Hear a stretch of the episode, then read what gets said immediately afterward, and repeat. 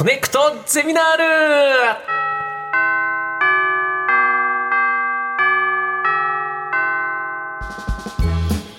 毎週さまざまなジャンルの講師が登場しあなたの知りたいという知識欲にコネクトする学校コネクトゼミナール略してコゼミ。34時間目の授業は恐怖学です、講師の方どうぞ。こんにちは。甲殻類恐怖症の春日でございます。よろしくお願いします。お願いします。恐怖学って言いながら春日先生笑顔で登場して。そうなんですよ。音部いいですよね。音部いいですよねずっと笑顔なんですよ ニコニコ。はいニコニコの春日先生よろしくお願いします。はいお願いします春日武彦さんは、えー日本医科大学をご卒業後産婦人科医として6年間勤務した後精神科医に転校され現在は精神科医としてのお仕事をされながら作家としても活躍されています。はいということで今も、えー患者さんの診察をされているんですか？もちろんです。まあ当直とかね、病棟での仕事はリタイアしたんだけど、まあ外来診察は続けてます。そうなんですね、あのこの「恐怖の正体」という本読んでいてもゾクゾクするところがたくさんありました、ということで春日さんがお送りするコネクトゼミナール講義のテーマは何でしょうか？はい。なぜ私たちはそれを怖いと感じるのか。恐怖の正体。そうか。恐怖ね。恐怖の正体。それぞれあるしね。ねえ。人によってね。この恐怖という感情は、えー精神医学ではどんな風に定義されてるんですか、うん、あのね、ことさら定義してないんですよね。へーあの不安については漠然とした恐れの感情で、心の中の、まあ、整理がつかなくなると生じると、まあ、そういう説明がなされているんだけれども恐怖っていうのは、まあ、恐怖の恐怖の対象があって、まあ、心の外からまあ生じる感感情なんで、今更説明不要っていうふうなことになってるみたいですね。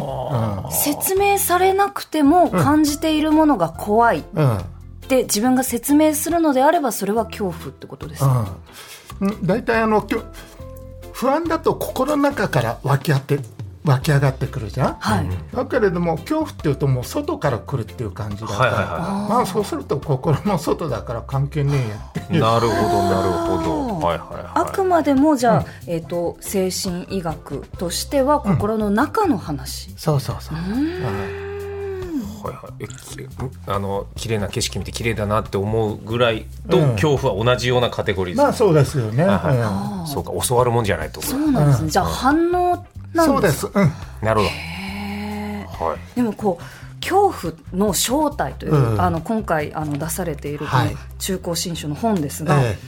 恐怖のうん。正体って、うん。そのなんかもう漠然としすぎて、えなんかこうケースごとにえ見ていかないとわからなそうですよね。うん、だからねそのまさに取り留めもないんでじゃあどういうふうにねこう扱ったらいいのかというんでねあの大体国語辞典なんか見てもね危険を避けたい気持ち安全でなくなることへの反応みたいなね。まあそりゃそうだけれどもなんかリアルじゃないよね。なるほどねというんで、あの少し頭を使って、あのまあ、恐怖ってのを3つの要素に分けて考えてみたらどうだと。というんで、その3つっていうのが、1つは危機感、やばいってやつね。それからもう1つが不条理感。どうしてこんな目に遭わなきゃなんないんだよ、というね。はいそれから3つ目に精神的な死や狭窄、うん、これどういうことかっていうと、まあ、人って精神的に追い詰められると余裕がなくなっちゃいますよね、そうするともう目の前のものだけに集中してそれ処理しようとするわけですよね、まあ、それが一番効率的だから、ところが目の前のもんが恐ろしいもんだとそんなもんに集中したら圧倒されてもうパニックになっちゃうわけですよね。はいはいはい。でまあ余裕があれば冷静に見定めてね周囲も視野に入れて対応できるけれどもそれができなくなると、ますます目の前のものに集中してしまうと。もう完全な悪循環でもう混乱してしまうと。というわけで危機感と不条理感精神的死や凶作、まあ、この3つというのが組み合わさって立ち上がる圧倒的な感情が恐怖ではない。なるほど。ってことは反応ではあるけども、ある程度なぜ恐怖を感じてるかが自分で理解できれば、恐怖に打ち勝つというか対抗できるかもしれない、かもしれない。そうですね、このものすごくその恐怖の対象に集中している状態を取り払うことができれば、もしかしたら怖いものにも勝てるかも。まあね、そうもいかないのかもしれないね。そうですねうんじゃあ聞いてみよう。はい。ということで、今回は様々な恐怖の形を取り上げながら、恐怖の正体に迫っていきます。一つ目のトピックをお願いします。高所兵所先端ブツブツはなぜ怖い？恐怖症それぞれいるね。俺この中だと先端だな。ああ、私このた中だと、兵所というかん、壁が怖いんです。壁が近いのへが、ーすごく私は嫌で、うんあの、お店に行った時に、すごく壁の近い、もう、なんだろう、壁と向かい合うような席に案内された時に、嫌すぎて泣いたことがあ。りますね。大人になってからなんですけど。でもこの、恐怖症ってたくさんあるんですが、そもそも恐怖症って何ですか？うんまああの危険でもないし恐れる必要なんかないもんに対して、まあ、想像力が暴走して結果として恐怖に押しつぶされそうになると、まあそういうふうなことですよね。ど。想像力が暴走。確かにそうかもしれないな。なんか確かにその例えばその壁が近いとかだと、そのどんどんどんどん壁が迫ってくるんじゃないかとか、はいはいはい。もしこう後ろから押されたらこのままこうゴンと当たってしまうとか、なんだかそのものにあることから、内側がどんどんどんどんこういろんなことを考えて、でその考えにとらわれちゃうような感覚がある気がします。はい。ね、じゃあ塗り壁なんかにこう抱きつかれたらアウトね。ああそうですね。塗り壁。あの絵で見ても、あんまり怖いと思ったことがなかったんです、うん塗り壁はただのその妖怪だから、はいはい。なんですがもし塗り壁がいたらと思うとかなり嫌かもしれませんね。な僕先端が怖いのは、はい。子供の頃に、ええうちの母親にゼッケン体育着のゼッケンをつけてもらうときに、安全ピンで、はい。あのつけてもらおうとしたら僕の胸にちょっと刺さった。あその経験体験から、なんか先端が怖いというのが始まったような気がしていて、はいはい。そういう幼少期の体験と恐怖症ってのはそれってね紐ななんかねあ関係ありそうだけれども、あ、えそうかなっていうねよくわかんないはっきり言って。なるほど、あの僕なんか甲殻類というかエビやカニ全然ダメなんだけれども、別にねそそういうもん食べてあの中毒したとか、はい。あるいはハサミに挟まれて痛い思いしたとか全然そんなのないですそからね。うか、うちのラグフェアのメンバーも一人がカニとか甲殻類の顔を見るのがどうしても怖いと、あそれそれ言える、うん。うん、だいたい表情ないじゃん、えええはい。甲殻類のうん表情ね、こ顔コミュニケーション成立しないじゃん、そうですね何考えてんだよ いやだ怖いからその甲殻類は食事にも置かないでくれっていう。タイプえでもこう人によってうん。カニ、私は全然大丈夫うん。であの例えば虫も私は結構大丈夫な方なんですが、はいはい。人によって、うん。そのいろいろな対象を見て、ん。大丈夫な人とそうでない人がいるのはどうしてなんですか、それがさ分かんないんだよわかんない。んだわかんない。これは怖いですね、怖いですね。だあまりにもねだえ。だって本人だってこういろいろね自分の過去を探ってもね、よくわかんないしね、はい。その、うんゼッケン針でやるときにチクッとやったからってさ、ん。似たような思いしてもならない人の方がそう多なるほどね分多いでしょ、うん。だからねここれはね多分あのー深掘りしても出てこないような話なんだと思うんだよね。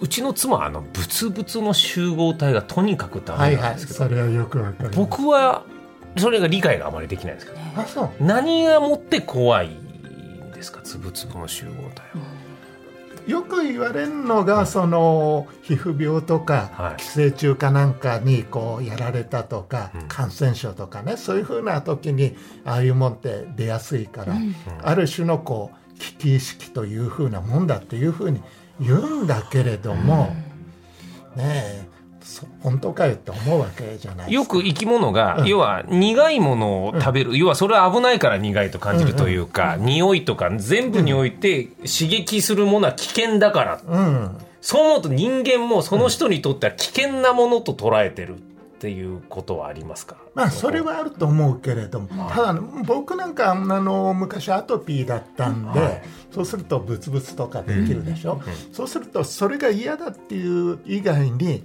人に迷惑かけるから嫌だっていうのがあるわけね。人に気持ち悪がられたり、不快感を与えるからね、そうするとあの一人で孤独に耐えなきゃなんないわけよ、なんかそういうある種のね仲間外れに別に露骨にはされないけれども、一種のこう忌避されるっていうふうなことと生理的不快感となんかその2つが混ざってるような感じはありますね。なるほど。じゃあ見たものからその自分の経験をなんとなく連想してしまう、うんうん。なんですかね。この恐怖を緩和する方法ってのはあるんですか？それってね、あの、た例えば、ブツブツダメだったら、はいマイルドなブツブツから、ね、だんだんとかさ、玄関さみたいなことはよく言うけどさ、無理だね。ああそれも無理なのか。無理なんだ。じゃあそのやっぱ生まれ持ったなんかそういう恐怖みたいなのはやっぱある程度一生付き合っていくことのうん、方がだ、だだから僕僕が思うにねあのある意味で私はこういう恐怖症ですっていうのってさ自分らしさというふうなののさだしコミュニケーションツールじゃん。ああ確かに。うん私ここ苦手。ああ私もみたいなああことでね確かにそうですね。だからまあそういうもんとして考えた方がいいんじゃないですかね。なるほど。コミュニケーションツールってなるとちょっと、うん。そうですね。今まで嫌だったけども、まあなんかちょっとは親しくしてもいいのかなってね、うん、で極度な方は大変ですねそうそうね、まあね、しかしまあそれでもな戦友同士というか、ね、君とカニと戦おうって。そういう仲間意識はできるかもしれないね。なるほどね、はい。えーでは続いてのトピックは春日先生何でしょうか、えーとあ恐怖は娯楽になりうるのか？エンタメにおける恐怖。私小さい頃からオカルトな、まあそうだね、映画とか、えー、と小説とかはい。漫画とか割と好きなんですが、はいこのホラーというジャンルそのものがエンタメでその一般的になってますよね。うん、なってますね。ええ。うん、でまああのエンタメっていうことで言いますとね、あの1958年にフランスの文芸評論家でロジェ・カイオワが、あの遊びっていうのはね4つに分類できるっていう話をしてるんですよね。で4つっていうのは1つは競争。表層それから2つ目がモノマネ、はい。3つ目が運試し、4つ目がめまい。めまい？え他なんか遊びでなんかありそうだこのめまいあのブランコとか。さああはい浮遊感みたいなのめまいっちゃめまいですね。ージェットーコースターとかも。そうそうそう、はいはいはい。あというわけでねあのホラーっていうとおそらくこのモノマネごっこ。恐怖ごっこ。ほうなるほど、で恐怖ごっこっていうことはね、散々あの怖い思いを一応はするけれども、結局安全な俺は俺は安全な毎日にいるんだぜというね、あの寒い時にさあの布団でね、足ちょっと外に出してさ「うー寒い」って言ってまた引っ込めてさ。ありますね。あれに近いよね。あなるほど。いや今週俺読売ランド遊びに行ってさ家族で、おお化け屋敷からはい。若い女の子2人がゲラゲラ笑いながら怖かったっつって出てきたんですよ、どういう心理状況だろうと僕は苦手なんですけど、笑いながら怖いっていうのはまさにその、俺私は安全だっていう。うん、それあるんじゃない、うんほっとするために怖いものを見てそうそうそう。今の幸せ噛みしめろよって。うわーうわー。あえてあなるわすごい合点がいくなそれは。でもなんかこう、グロテスクな映像とか、はいはい。画像とか、あれは本当に怖い、嫌だって思いながら、うん。ついついそればっかり見てしまったりするんですが、うん。うん。あれはどうしてなんですか？いやあれは確かにね目背けたくなるんだけれども目がき釘付けってやつだよね、まあそれもねささっき言った精神的な視野狭窄状態に近いんじゃない？じゃあなんかこの本当に嫌だ嫌だと思っているから、うんそこにこう自分ではまり込みに行く。そうそうそうそう。うん。それってこの競争モノマネ運試しめまいで言うと、うん。どこに近いんですかね？ねえやっぱりめまいに近いんじゃないのかそうかもなねだからそれだからやっぱそのモノマネとめまい両方の側面があるねじゃあね、えーじゃあ痛みのモノマネをして、クラクラして楽しんで。そうそうそうそう。なんか納得した。俺今まで苦手で一切必要ないと思ったけど、確かにモノマネとしては興味が出てきたな、日常に感謝できますね。ねうん。お化け屋敷入ってったら、でもそれで言うとこのさらにお化け屋敷からこうリアルな現実とこう地続きになっているものとして心霊スポットとか都市伝説本当にあったと言われるような話を聞くっていうような怖がり方もありますがうん。ああいうことはよりこう近くなってるその恐怖の強度を高めてるってことなんですか？うんあのーまあそそれだと運試し的なもんとかさそういうの入ってくるじゃない、ええ。そうかもね、出くわすかもしれない。そう。ですね。本当に起こってしまそう。うかもしれない。うーわあいつは死んだとかね。ええ。それだ。エンタメになるわ。ワクワクしちゃ絶対ならないと思ってたけど。なるわ、ええ。はい。まあ、それとさ、まあ、恐怖っていうのにはねこうしばしば極限を超えたものっていうふうな含みってあると思うんですよね。はいはいはいあのーそういうとんでもないものを見たいとか知りたいとかね、これ以上メーター振り切れたらどうなんだとかさ、そういうふうなの。だからあのー命がけの冒険とかさ探検とかさ、危険な実験なんてさ別にしなくたっていいのにするじゃん。まあそうね。登山みたいなものは極論そこに近いですよね、うん、やってどうすんだよって思うんだけれどもね まあその辺でね超自然とかオカルトなんかもねやっぱり気になるよね。はいはいはい、そうかでもやっぱだから冒険心とかそれは、うん、恐怖もを求めていっちゃうんだもんね。うん、そうそう、うん、で死んじゃったりしてね。まあでも生き生きるってこれは人間だからですよね。そうですよね。あんまり他の動物、わざわざ恐怖のとこ行かないですよね、うん、どっちかというと警戒する方が多くそうそうそう。うん。これやっぱり恐怖を、にこう迎えに行って恐怖を遊ぼうっていうのって人間しかいないんですかね、と思いますけれどもね、なんかこうね死の寸止めみたいなんでね、戻ってきておーって。ねわざわざ鹿がさ、ライオンのところに入ってくるの見たことないもんね。そうですね。おお怖えとか。いやだけどさく車に乗ってるとさ、え鳩がさ歩いて出ていやこない。ありますありますあります。ああれ度胸試ししてない？そうなんですかそうねた試されてるなと思う。あっちもゆっくりこうね全然逃げる気ないみたいな。そうそう。で寸前でパッと飛び出すのね。はいはもしかしたら遊んでる可能性あるよね。そうですね。ね。恐怖を味わう鳩ね。恐怖を味わう鳩もこう見た時結構ゾッとしますけどねでは春日先生続いてのトピックは何でしょうか、はえっ、と死ぬことはなぜ恐ろしいのか。はいはいは子供の時に、その寝る前に、はい。死ってなんだろうって考え出すと、え眠れなくなっちゃう。もうどんどん冴えていっちゃって、うんうん。朝になるみたいなこともありますよね、うん。い特に子供の頃は怖かったな、ええうちの息子もその学校で習ったのがなんかで、パパとママはいつか死んじゃうのかっつってすごい泣いたことがある、うーん。やっぱさささ寂しいっていうことなのかな怖さでいうと、怖いよね。なんでこう人は死について考えちゃうんですかね、でねそのフロイトに言わせるとねはい人間っていうのは安定していろんなことに煩わされない状態っていうのを求めると、ね。そうすると究極の安定っていうのは死なわけでしょ、うん。うん。だからね人間は死を求める本能があるなんて本当かよって思わないでもないけれども、言ってますね、うん。ただねあのー死っていうのにさ抽象的な意味での死とね、死体っていう風な具体的なのとあるじゃないですか、はい。なんかその辺混同してみんなね話し合ってるよね、自殺するとかよく言う人いるけれどもさ俺は死体になりたいっていうやついないからさ、そうですね。ね。そうですね。はいはいはい。死という。なんか死っ怖いと思うんですが、うん。そういう時に想像している死っていうのは、その肉体的なうん。終わりっていうものと、ん。自分の意識が終わってしまって、うんうん。そこからもうこう動けない、うんうん。えー想像がつかないうんうん。っていうこともこう怖いんですが、うん。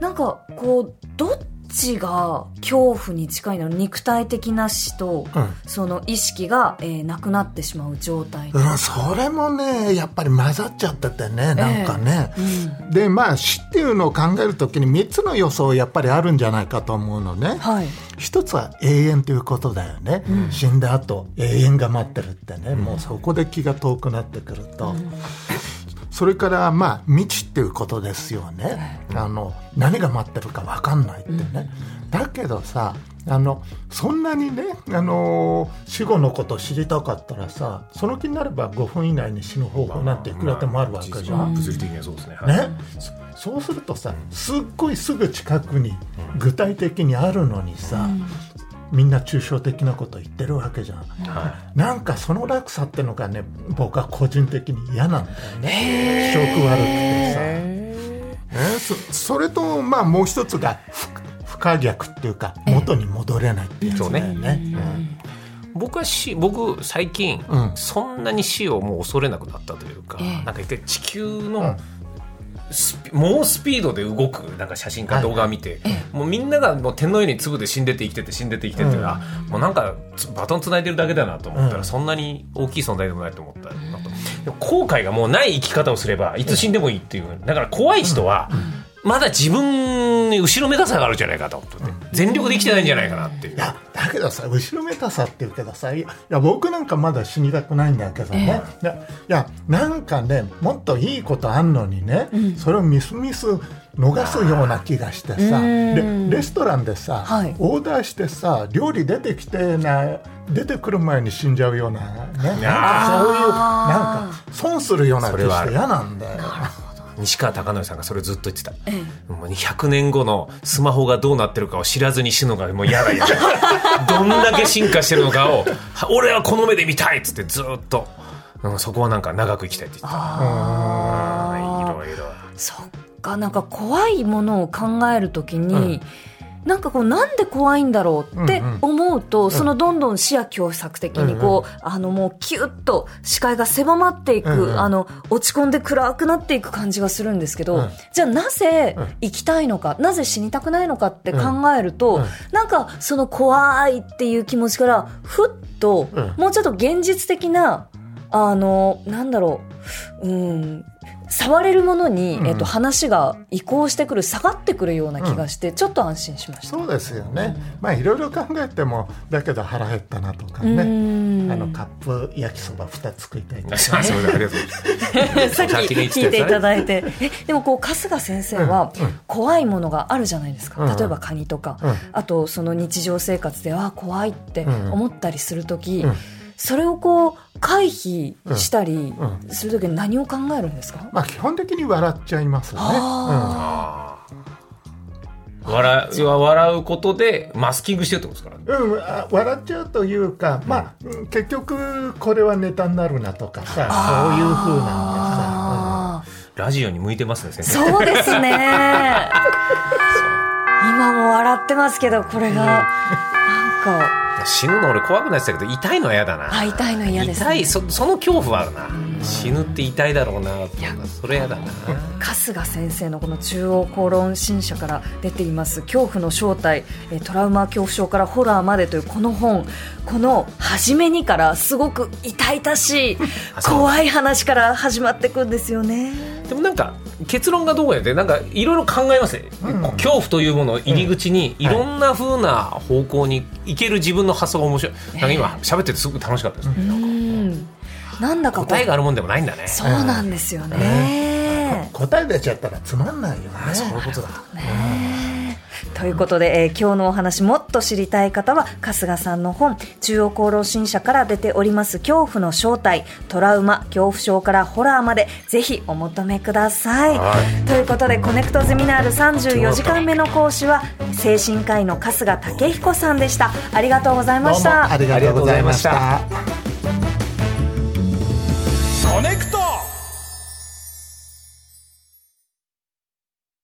TBS ワシントン支局の樫本照之と涌井文明です。ポッドキャスト番組「週刊アメリカ大統領選2024」では大統領選の最新の情勢やニュースを深掘り。現場取材のエピソードや舞台裏も紹介しています。毎週土曜日午前9時頃から配信です